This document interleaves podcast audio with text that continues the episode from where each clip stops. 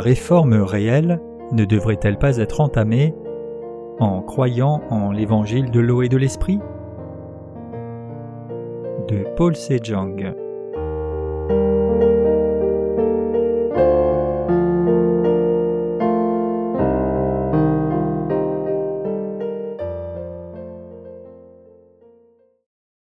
Vous devez d'abord rencontrer Jean-Baptiste pour rencontrer Jésus correctement. Luc 1, versets 67 à 80 Et Zacharie son père fut rempli de l'Esprit Saint et prophétisa disant Béni soit le Seigneur, le Dieu d'Israël, car il a visité et sauvé son peuple, et nous a suscité une corne de délivrance dans la maison de David son serviteur, selon ce qu'il avait dit par la bouche de ses saints prophètes, qui ont été de tout temps une délivrance de nos ennemis et de la main de tous ceux qui nous haïssent, pour accomplir la miséricorde envers nos pères, et pour se souvenir de sa sainte alliance, du serment qu'il a juré à Abraham notre Père de nous accorder, étant libéré de la main de nos ennemis, de le servir sans crainte, en sainteté et justice devant lui tous nos jours.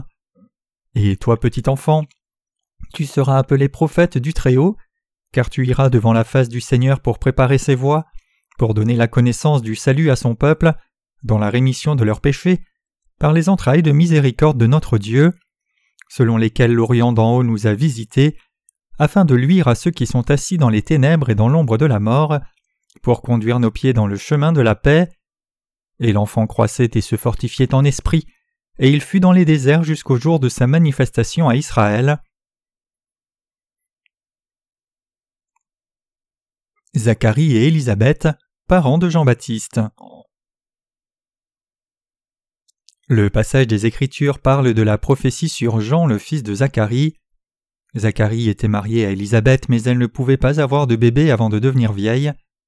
Avoir un enfant était le désir de son cœur, donc il priait tout le temps Dieu pour un enfant. En même temps, le tour de Zacharie de faire le sacrifice à Dieu est arrivé. Quand il brûlait l'encens dans le temple du Seigneur, un ange lui est apparu et lui a dit Ne crains pas, Zacharie, ta prière a été exaucée, et ta femme Élisabeth portera un fils et tu lui donneras le nom de Jean. Luc 1, verset 13. C'est ainsi que Zacharie a entendu et vu un ange. Dans le passé, notre Seigneur lui-même et ses anges apparaissaient en personne devant les gens et ses serviteurs. C'était une situation commune au temps de l'Ancien Testament, avant que Jésus ne vienne sur la terre comme le Sauveur. Puisque Zacharie ne pouvait pas croire ce qu'il entendait de la part de l'ange, Dieu l'a rendu muet. Le Seigneur a gardé sa promesse et Élisabeth est tombée enceinte. Quand son bébé est né neuf mois plus tard, Zacharie a pu parler et nommer l'enfant Jean comme Dieu le lui avait dit. Quand il a obéi au Seigneur, sa langue s'est libérée. Aussitôt que sa langue s'est libérée et que sa bouche s'est ouverte, il a loué Dieu. Les gens autour de Zacharie ont félicité la naissance de Jean, se demandant ce qu'il allait être. Quand ils ont vu ce qui était arrivé à Zacharie et Élisabeth et ont réalisé que Dieu était avec eux, ils ont célébré cet événement joyeux avec Zacharie et Élisabeth en anticipant le fait que leur fils ne serait pas un enfant ordinaire.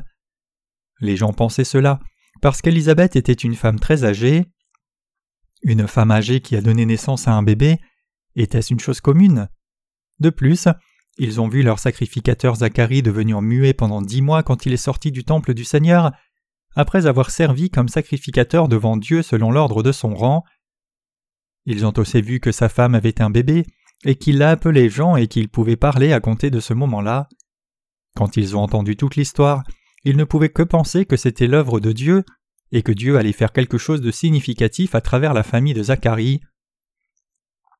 Le père de Jean, Zacharie, rempli du Saint-Esprit, a commencé à prophétiser aussitôt que sa bouche a été ouverte après un silence long de dix mois.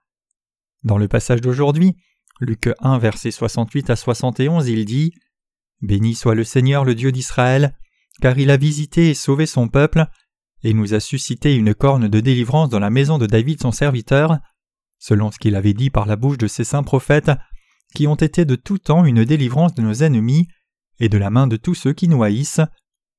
Le passage d'aujourd'hui est la prophétie entière de Zacharie. Il a prophétisé que Dieu allait considérer son peuple et envoyer le Messie dans la maison de David pour sauver son peuple des péchés, et qu'il les sauverait de leurs ennemis et de la main de tous ceux qui les haïssaient. Le but dans lequel Jésus-Christ est venu sur la terre est de sauver les Israélites et les Israélites spirituels qui ont cru en Dieu de leurs péchés. Zacharie a prophétisé que le Seigneur allait venir pour nous sauver de nos ennemis et de la main de ceux qui nous haïssaient.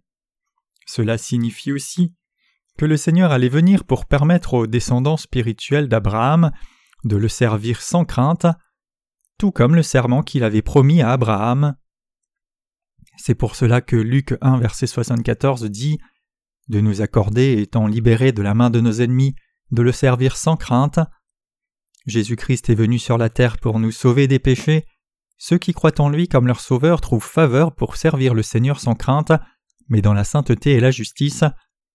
Dieu est venu vers ceux qui croient en lui comme leur sauveur parce qu'il voulait que son peuple mène une vie pure et sans péché pour le servir sans crainte durant toute leur vie entière. Jésus est venu sur la terre par la maison de David. Le Sauveur était là pour rendre les croyants en Dieu sans péché, justes et saints alors qu'ils servent Dieu pour la vie. Quand vous regardez les versets 76 à 79, il est dit Et toi, petit enfant, tu seras appelé prophète du Très-Haut, car tu iras devant la face du Seigneur pour préparer ses voies, pour donner la connaissance du salut à son peuple dans la rémission de leurs péchés, par les entrailles de miséricorde de notre Dieu, selon lesquelles l'Orient d'en haut nous a visités, afin de luire à ceux qui sont assis dans les ténèbres et dans l'ombre de la mort, pour conduire nos pieds dans le chemin de la paix. Qu'est-ce que cela signifie? Qui es-tu? Au verset 76 C'est Jean-Baptiste qui a baptisé Jésus. Qui va être la personne qui fera les choses prophétisées dans ce passage? C'est Jean-Baptiste. Et toi, petit enfant, tu seras appelé prophète du Très-Haut, car tu iras devant la face du Seigneur pour préparer ses voies. Luc 1, verset 76. Le prophète du Très-Haut, c'est Jean-Baptiste. C'est le même Jean-Baptiste qui a administré le baptême à Jésus. Il allait être appelé prophète du Très-Haut et allait passer devant le Seigneur pour préparer le chemin pour lui.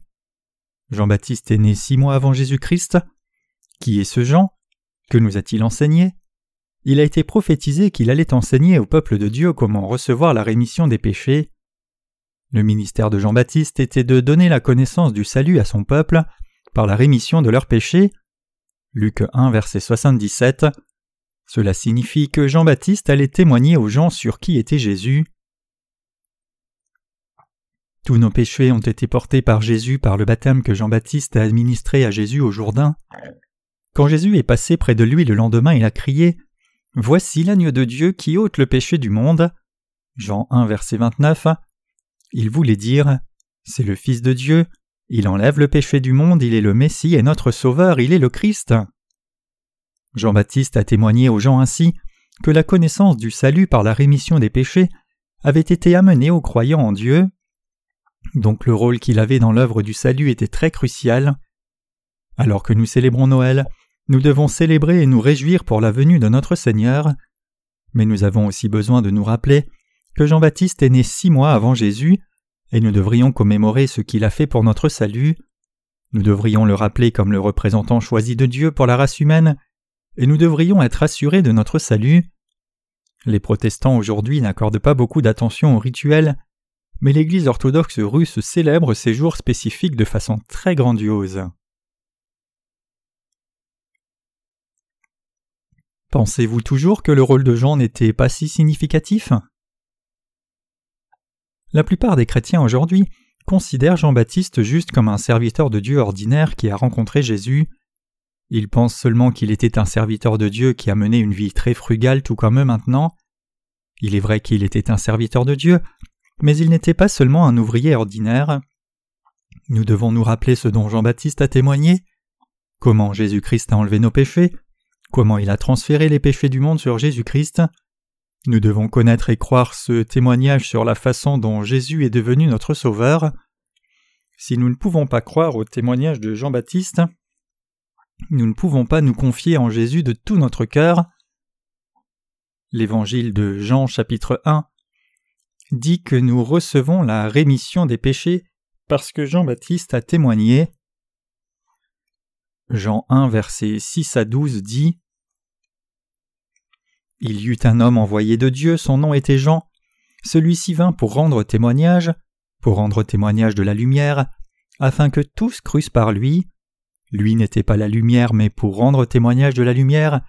la vraie lumière était celle qui, venant dans le monde, éclaire tout homme. Il était dans le monde et le monde fut fait par lui, et le monde ne l'a pas connu. Il vint chez soi et les siens ne l'ont pas reçu. Mais à tous ceux qui l'ont reçu, il leur a donné le droit d'être enfants de Dieu, savoir à ceux qui croient en son nom. Frères et sœurs, Jean-Baptiste a été envoyé par Dieu.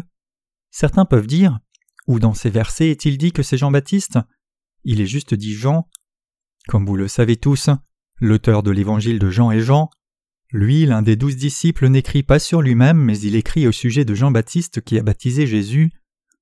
Les gens croient difficilement à moins qu'on ne leur dise ces choses. Ils veulent des détails. Néanmoins, il y a des gens qui ne croiraient pas du tout même si les détails étaient fournis. Pour faire bref, Jean a été envoyé par Dieu pour témoigner de Jésus qui est la vraie lumière. Il est écrit Il n'était pas la lumière, mais il a été envoyé pour rendre témoignage à la lumière. Jean 1, verset 8. Jean-Baptiste était un homme qui est venu rendre témoignage à Jésus. Il a transféré le péché du monde sur Jésus en le baptisant et a rendu témoignage au ministère de Jésus en disant Voici l'agneau de Dieu qui ôte le péché du monde. À travers le témoignage de Jean, les gens ont connu Jésus-Christ comme leur sauveur et cru que son baptême s'était occupé de leurs péchés. Jean-Baptiste a attesté La vraie lumière était celle qui, venant dans le monde, éclaire tout homme. Il était dans le monde et le monde fut fait par lui, et le monde ne l'a pas connu. Il vint chez soi et les siens ne l'ont pas reçu. Mais à tous ceux qui l'ont reçu, il leur a donné le droit d'être enfants de Dieu, savoir à ceux qui croient en son nom. Jean 1 verset 9 à 12. Jésus a fait briller sa lumière sur nous, ce qui signifie qu'il nous a donné la parole de vérité, la connaissance de la vérité, et la foi en étant baptisé et tué à la croix. Il était dans le monde et le monde fut fait par lui. Jean 1 verset 10. Jésus-Christ le vrai Dieu a créé ce monde. Que la lumière soit, qu'il y ait des étoiles, qu'il y ait des grands luminaires et petits luminaires, que la terre produise des êtres vivants, que les oiseaux volent au-dessus de la terre. Avec sa parole, Jésus a tout créé. Ne limitez pas Jésus-Christ seulement à votre Sauveur et au Fils de Dieu. Jésus n'est pas seulement le Fils de Dieu, mais aussi le propriétaire de l'univers, qui s'est chargé de la création. Il nous a créés. Il est Dieu qui a créé l'univers entier comme il est écrit. Il était dans le monde et le monde fut fait par lui et le monde ne l'a pas connu. Jean 1 verset 10. Jésus-Christ est Dieu qui nous a fait vous et moi, et la personne même qui a soufflé dans nos narines le souffle de vie, et a dit Car tu es poussière et tu retourneras à la poussière. Genèse 3, verset 19. Puisque nos âmes ne meurent pas mais vivent pour toujours, il a effacé nos péchés et sauvé nos âmes des péchés de nos âmes, de l'esclavage de Satan et de la condamnation horrible de Dieu. Jésus, qui est le vrai Dieu, s'est incarné comme être humain à travers une vierge pour sauver son peuple. Il nous a sauvés par l'eau et le sang, il nous a sauvés par la circoncision spirituelle. Néanmoins, les gens ne l'ont pas reconnu ni accueilli. Il vint chez soi et les siens ne l'ont pas reçu. Jean 1 verset 11. Les siens ici désignent toutes ses possessions. Cela ne signifie pas seulement la terre d'Israël, mais inclut toutes les choses qu'il a créées. Cet univers et tout ce qu'il contient appartient à Jésus. Il vint chez soi et les siens ne l'ont pas reçu. Jean 1 verset 11. Cela signifie que même les Israélites n'ont pas accepté Jésus dans leur cœur ni ne l'ont reconnu comme le Fils de Dieu ou comme le Sauveur. Personne parmi les Israélites de cette époque n'aurait cru que Jésus sans péché et innocent allait laisser Jean-Baptiste transférer les péchés du monde sur lui et qu'il serait baptisé et crucifié. C'était la nouvelle la plus sensationnelle à l'époque, mais seuls quelques Israélites ont accepté Jésus-Christ. Le reste d'entre eux doutaient et étaient indifférents à la nouvelle. Cependant, la Bible dit Mais à tous ceux qui l'ont reçu, il leur a donné le droit d'être enfants de Dieu, savoir à ceux qui croient en son nom. Jean 1, verset 12. Le monde a été créé par Jésus. Au commencement était la parole, et la parole était avec Dieu, et la parole était Dieu. Jean 1, verset 1. L'univers et tout ce qu'il contient a existé quand Dieu a parlé, et la parole elle-même était Dieu. Sa parole elle-même avait le pouvoir de créer l'univers. Toutes choses ont été faites par lui et rien de ce qui a été fait n'a été fait sans lui. En lui était la vie et la vie était la lumière des hommes. Jean 1 versets 3 à 4. Ce passage dit qu'il y avait la vie et la lumière en lui. Il nous a créés, nous a donné la vie et nous a sauvés des péchés, chutes, oppressions et malédictions, et il a fait briller sa lumière du salut sur nous qui étions sujets au plan de Satan et destinés à être la proie de ses péchés et à périr. Il demande à chacun de nous de le recevoir. Nous devrions recevoir Jésus-Christ. Pour ce faire, nous devons connaître le rôle de Jean-Baptiste et ce qu'il a dit au sujet de Jésus dans la Bible. Dans l'évangile de Matthieu chapitre 3 versets 13 à 17, Jésus dit à Jean Laisse faire maintenant. N'as-tu pas la mission de me baptiser? Donc il convient que tu me baptises et que je sois baptisé pour accomplir toute justice. Le caractère chinois pour justice est yi. Quand vous regardez ce caractère de près, vous pouvez voir que la lettre est composée de deux lettres séparées qui sont yang, qui signifie agneau, et o, qui signifie je. Cela implique le fait que Jésus nous a rendus justes en prenant les péchés du monde par son baptême administré par Jean-Baptiste en mourant et versant son sang à la croix, et en ressuscitant d'entre les morts. Quand Jésus devait être baptisé, il a dit à Jean-Baptiste Laisse faire maintenant, car il convient que nous accomplissions ainsi tout ce qui est juste. Matthieu 3, verset 15. Recevoir Jésus signifie accepter et croire en ses faits. En d'autres termes, c'est croire en Jésus comme notre Sauveur.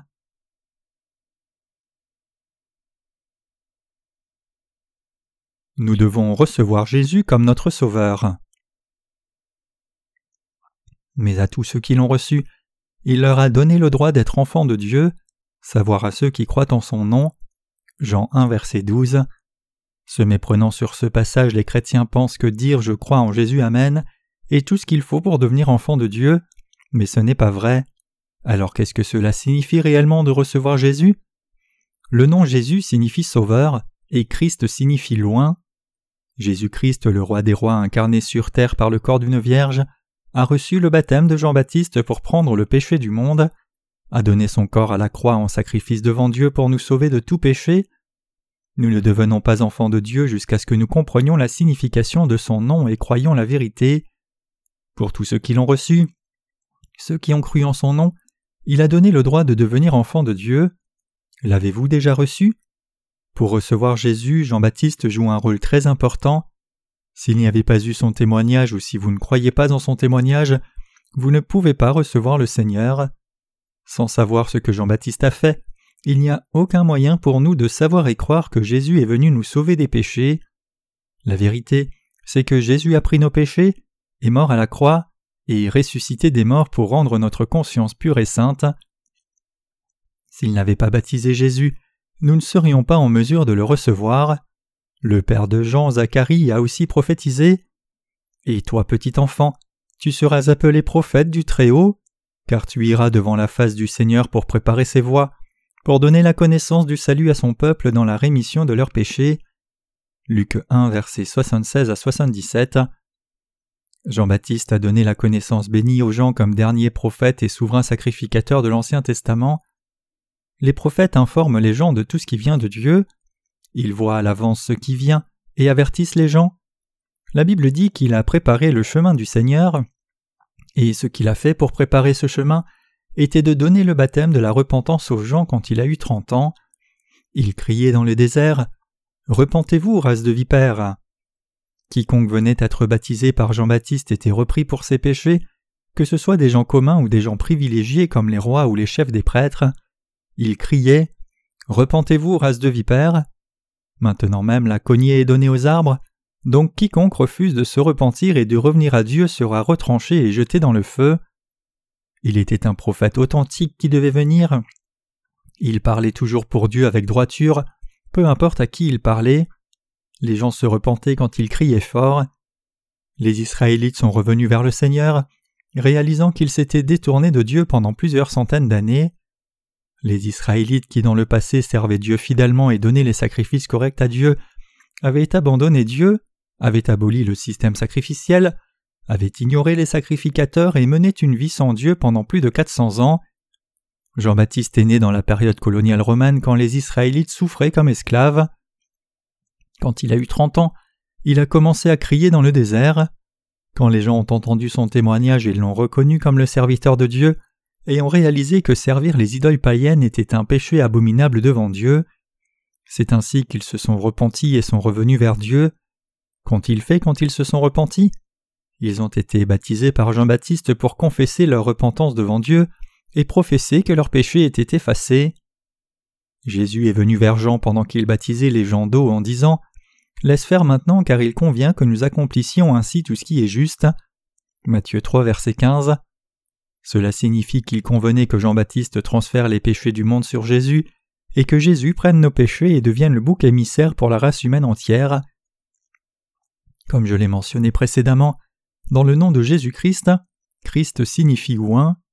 Au temps de l'Ancien Testament, des hommes de trois sortes de fonctions étaient oints le souverain sacrificateur, les prophètes et les rois. Jésus est le souverain sacrificateur des cieux qui s'est offert lui-même en propitiation pour la race humaine entière. Le Seigneur est le roi des cieux et de la terre. Il est le roi de toute la création. Le Seigneur est non seulement le roi mais aussi le prophète qui sait tout. Il sait ce qui vous est arrivé dans le passé, ce qui vous arrive maintenant même et ce qui vous arrivera dans le futur. En portant le péché du monde et se donnant lui-même en sacrifice à Dieu, lui en tant que prophète parfait et souverain sacrificateur céleste, a ouvert la voie pour que ses disciples entrent au ciel, et Jean-Baptiste était la personne qui a préparé le chemin du Seigneur. Jean-Baptiste a fait son travail pour les gens qui allaient croire en Jésus-Christ et recevoir le salut. Jean-Baptiste était toujours rempli du Saint-Esprit et jamais influencé par les standards du monde. Il était aussi conçu par le Saint-Esprit. La femme de Zacharie, Élisabeth, était dans sa vieillesse. Nous ne savons pas quel âge elle avait, mais imaginez une femme de 70 ans avoir un bébé. Alors combien c'est bizarre. Cela implique la naissance de Jean-Baptiste qui était une œuvre particulière de Dieu. La Bible dit que Jean-Baptiste était déjà rempli du Saint-Esprit même quand il était encore dans le ventre. Il marchait avec Dieu. Donc ces chrétiens qui ne connaissent pas le ministère de Jean-Baptiste et son rôle n'ont pas la foi authentique. Leur foi est juste une foi religieuse aveugle et non une foi authentique en la vérité réelle. Le rôle de Jean-Baptiste était indispensable et absolument nécessaire pour notre salut. Il était une personne essentielle pour notre salut. En d'autres termes, Jean-Baptiste est la personne indispensable pour que nous soyons sauvés en croyant en Jésus-Christ.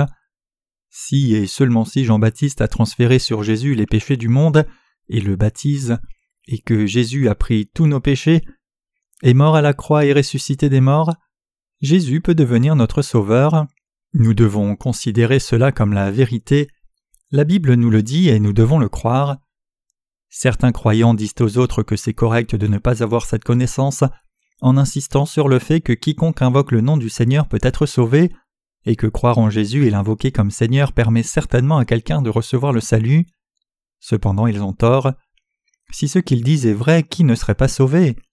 Même les bouddhistes sont allés dans des cultes d'église au moins une fois ou deux et il semble bien qu'ils aient prononcé le nom du Seigneur, c'est un non-sens. Le Seigneur a révélé la connaissance du salut par la rémission des péchés à travers Jean-Baptiste. Il a donné la connaissance à travers Jean-Baptiste. Frères et sœurs, quelle connaissance avez-vous obtenue quand vous écoutez le sermon au sujet de Jean-Baptiste? A-t-il porté nos péchés? Non. Nous a-t-il sauvés? Non. À travers Jean-Baptiste, nous avons reçu la connaissance du salut selon lequel Jésus a porté le péché du monde est mort à la croix et ressuscité des morts pour nous sauver. Nous avons reçu la rémission des péchés en sachant ce que Jean-Baptiste a fait et en croyant en Jésus-Christ.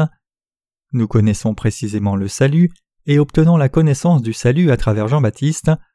Il nous donne la connaissance même. Cela ne signifie pas que Jean-Baptiste affecte notre salut, mais connaître son rôle nous aide à comprendre comment Jésus-Christ est devenu notre Sauveur. Est-ce vrai? Si vous ne savez pas quel rôle Jean-Baptiste a joué, vous ne connaîtrez pas Jésus correctement.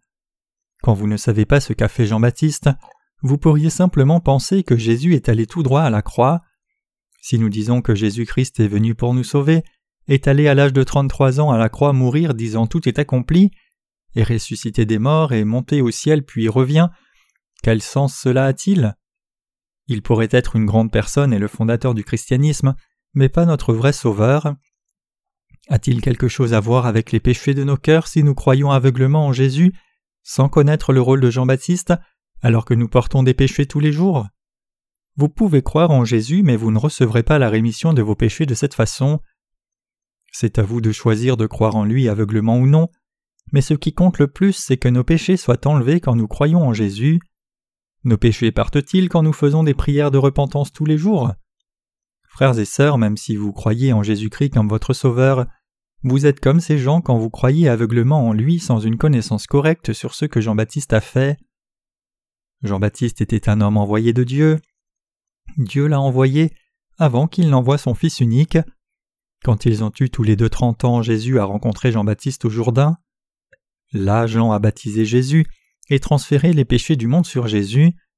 Jésus est devenu notre Sauveur en portant nos péchés, mourant à la croix et ressuscitant des morts. Quand nous connaissons leur ministère à tous les deux, nous avons la connaissance pour nous confier en Jésus-Christ comme Sauveur. Quand nous avons la connaissance authentique, nous avons la foi ferme dans ce que le Seigneur a enlevé tous nos péchés. La foi authentique accompagne la connaissance correcte. La foi sans connaissance n'est pas une foi authentique. Jésus a dit Et vous connaîtrez la vérité, et la vérité vous rendra libre. Jean 8, verset 32. Sans connaître la vérité, il n'y a pas de moyen d'avoir une foi complète. Cela peut être comparé à un train rapide sans rail. Peu importe combien le train est bon, il ne peut pas fonctionner sans des rails. Nous sommes équipés de la foi correcte quand nous savons que Jésus-Christ et Jean-Baptiste ont travaillé ensemble pour le bien, tout comme le train ne peut pas fonctionner sans les rails. La connaissance est aussi importante que cela pour notre foi. Pour donner la connaissance du salut à son peuple dans la rémission de leurs péchés, Luc 1 verset 77. Qui donne la connaissance du salut par la rémission des péchés? Jean-Baptiste. Par les entrailles de miséricorde de notre Dieu, selon lesquelles l'Orient d'en haut nous a visités, afin de luire à ceux qui sont assis dans les ténèbres et dans l'ombre de la mort, pour conduire nos pieds dans le chemin de la paix. Luc 1, versets 78 à 79. La lumière brillante du salut amenée par Jésus-Christ a brillé sur nous qui étions assis dans l'ombre de la mort, et nous a guidés sur le chemin de la paix. Alors que nous célébrons Noël, nous ne devrions pas oublier le rôle que Jean-Baptiste a joué dans notre foi en Jésus. Qu'arrive-t-il si vous enlevez le rôle de Jean-Baptiste de l'image entière et croyez juste en Jésus? Vous êtes libre de le faire, mais les péchés de vos cœurs ne seront jamais enlevés. Quand les gens entendent et lisent mon sermon sur ce sujet, ils pensent que j'élève Jean-Baptiste plus que nécessaire, mais ils n'ont pas un fondement solide pour soutenir leur point de vue. Nous recevons beaucoup d'emails de lecteurs de mes livres dans le monde entier, et la plupart d'entre eux reconnaissent qu'il est difficile de ne pas être d'accord avec moi, puisque mes sermons sont tous basés sur la Bible. Les sermons corrects sont supposés être basés sur la Bible et la propre foi du prédicateur dans la parole de Dieu. C'est la bonne sorte de sermon. Que la manière de parler soit excellente ou pas n'est pas l'important. N'importe quel beau parleur peut faire un beau discours. Les gens peuvent dire que tel prédicateur est si éloquent, mais ils ne se souviendront de rien dans ce genre de sermon. Lorsque nous célébrons Noël, je mentionne toujours le rôle de Jean-Baptiste. Cela signifie tellement pour nous croyants. Il était un humain tout comme nous, mais il était le dernier prophète et le dernier souverain sacrificateur avant Christ. En tant que dernier souverain sacrificateur de l'Ancien Testament, il a transféré le péché de la race humaine sur l'agneau de Dieu Jésus-Christ, qui est la vraie lumière dans le Nouveau Testament. Jean a fait un travail si important en transférant tous nos péchés sur Jésus. Alors il a témoigné aux gens en criant Regardez l'agneau de Dieu qui ôte le péché du monde. Il est le Messie, Sauveur et Christ.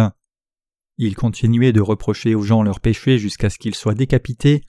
Avant d'aller au ciel, il a accompli sa mission en baptisant Jésus et témoignant aux gens que Jésus est notre Sauveur. Il a vécu seulement trente ans, mais il a fait tout son travail. Frères et sœurs, assurez-vous d'avoir la connaissance de ce que Jean-Baptiste a fait si vous essayez de recevoir Christ et de croire en lui comme votre Sauveur. Jean-Baptiste a témoigné de la vraie lumière, Jésus. Nous pouvons avoir une foi entière en connaissant le rôle de Jean-Baptiste. N'importe qui peut être un enfant béni de Dieu juste en croyant en Jésus sur le fondement solide que Jean-Baptiste a posé. C'est ainsi que vous et moi avons reçu le salut une fois pour toutes en croyant en Jésus-Christ comme notre Sauveur. Nous avons été circoncis spirituellement quand nous avons cru que Jésus a porté tous nos péchés par son baptême, la mort à la croix et la résurrection. Dieu merci d'avoir envoyé Jean-Baptiste et Jésus-Christ pour nous sauver de tous les péchés.